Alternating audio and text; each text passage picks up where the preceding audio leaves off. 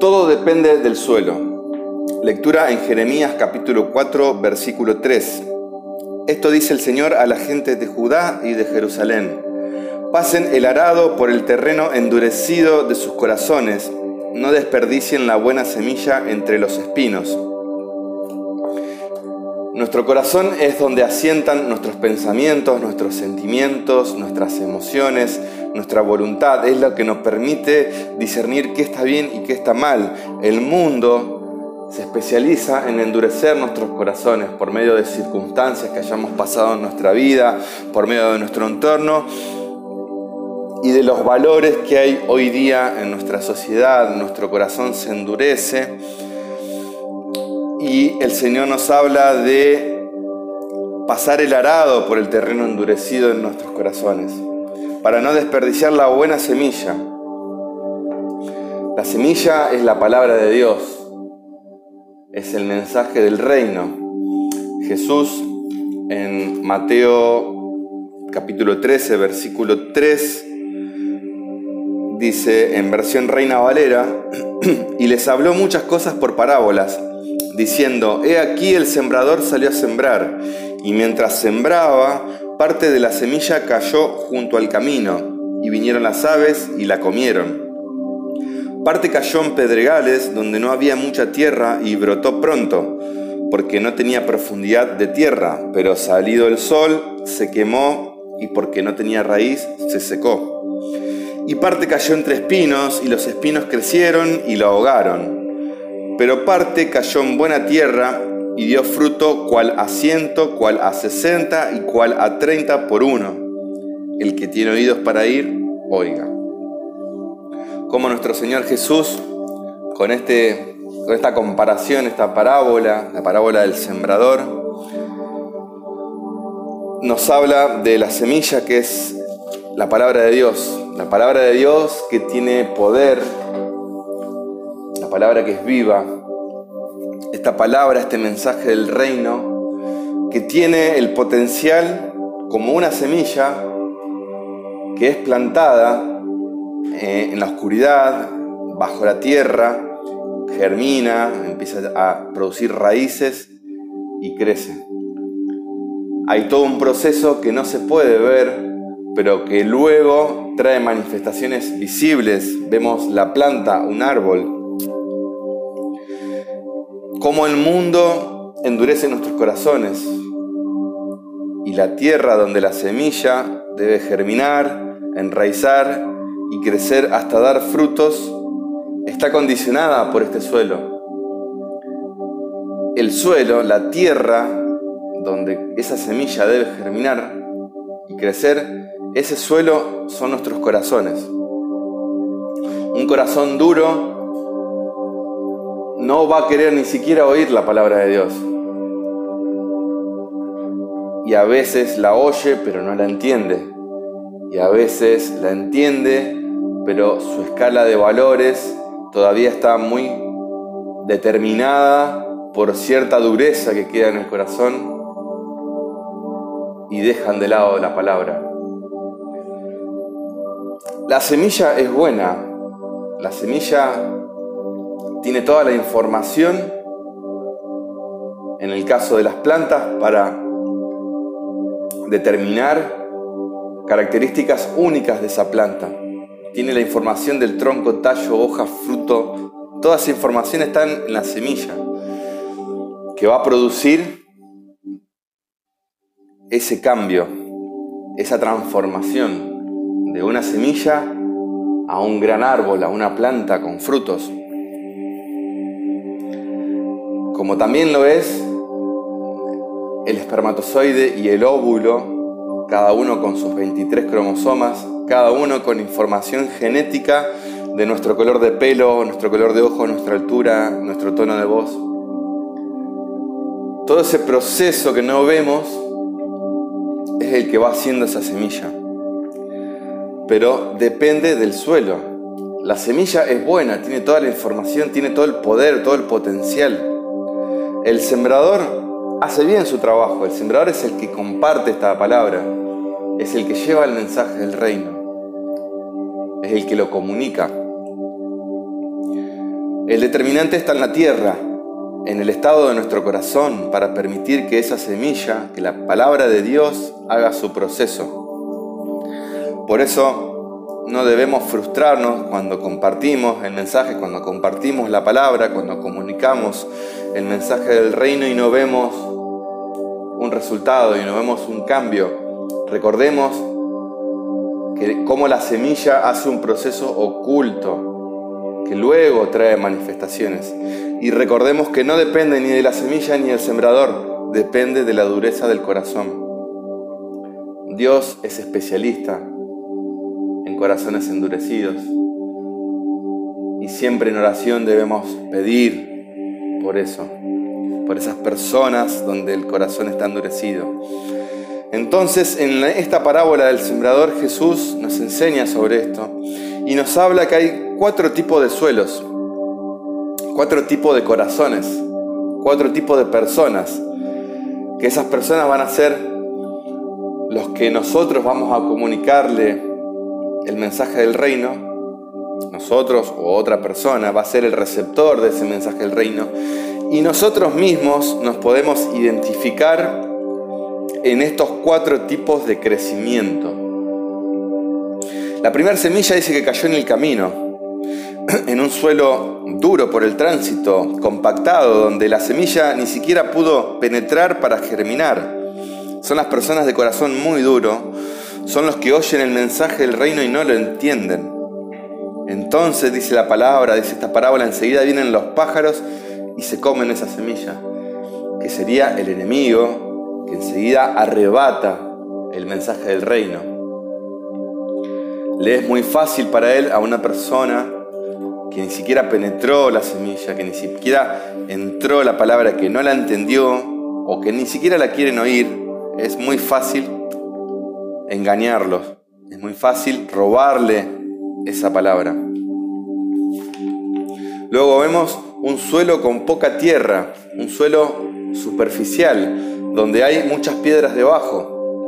Entonces, estas personas son las que oyen el mensaje y lo reciben con alegría y que pronto empiezan a germinar y a echar raíz.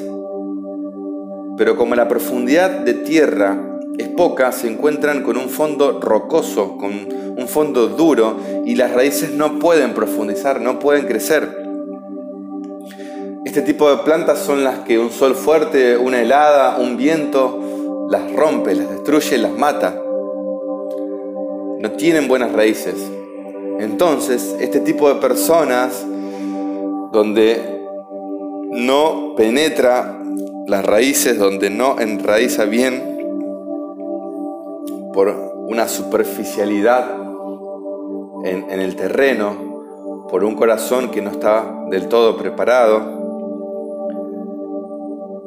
Cuando viene una prueba, cuando viene un problema, cuando viene una burla, cuando su entorno no comprende lo que él está viviendo, no comprende dónde está depositando su fe, esas personas son vulnerables a las condiciones de la sociedad y pronto pierden ese mensaje y dejan de crecer. Viene un viento, viene el sol, una helada y mueren. Muere el mensaje del reino en esa persona. Enseguida, ante la primera prueba, lo dejan de lado y abandonan el mensaje. Otro caso es la que cae entre los espinos. Los espinos representan los intereses del mundo. La economía, el ocio, la política, deportes, amistades, trabajo, placeres, hábitos, el mensaje queda desplazado por estas cosas y la planta no produce ningún fruto. Queda ahogado, sofocado por estos, estas condiciones y es ahí donde la decisión que provenga de nuestro corazón va a determinar si nosotros realizamos una desmalezación, si quitamos los yuyos, si quitamos los espinos, eso que impide que la semilla que ya produjo raíz y que está creciendo, llega el momento donde se ve ahogada por esas cosas.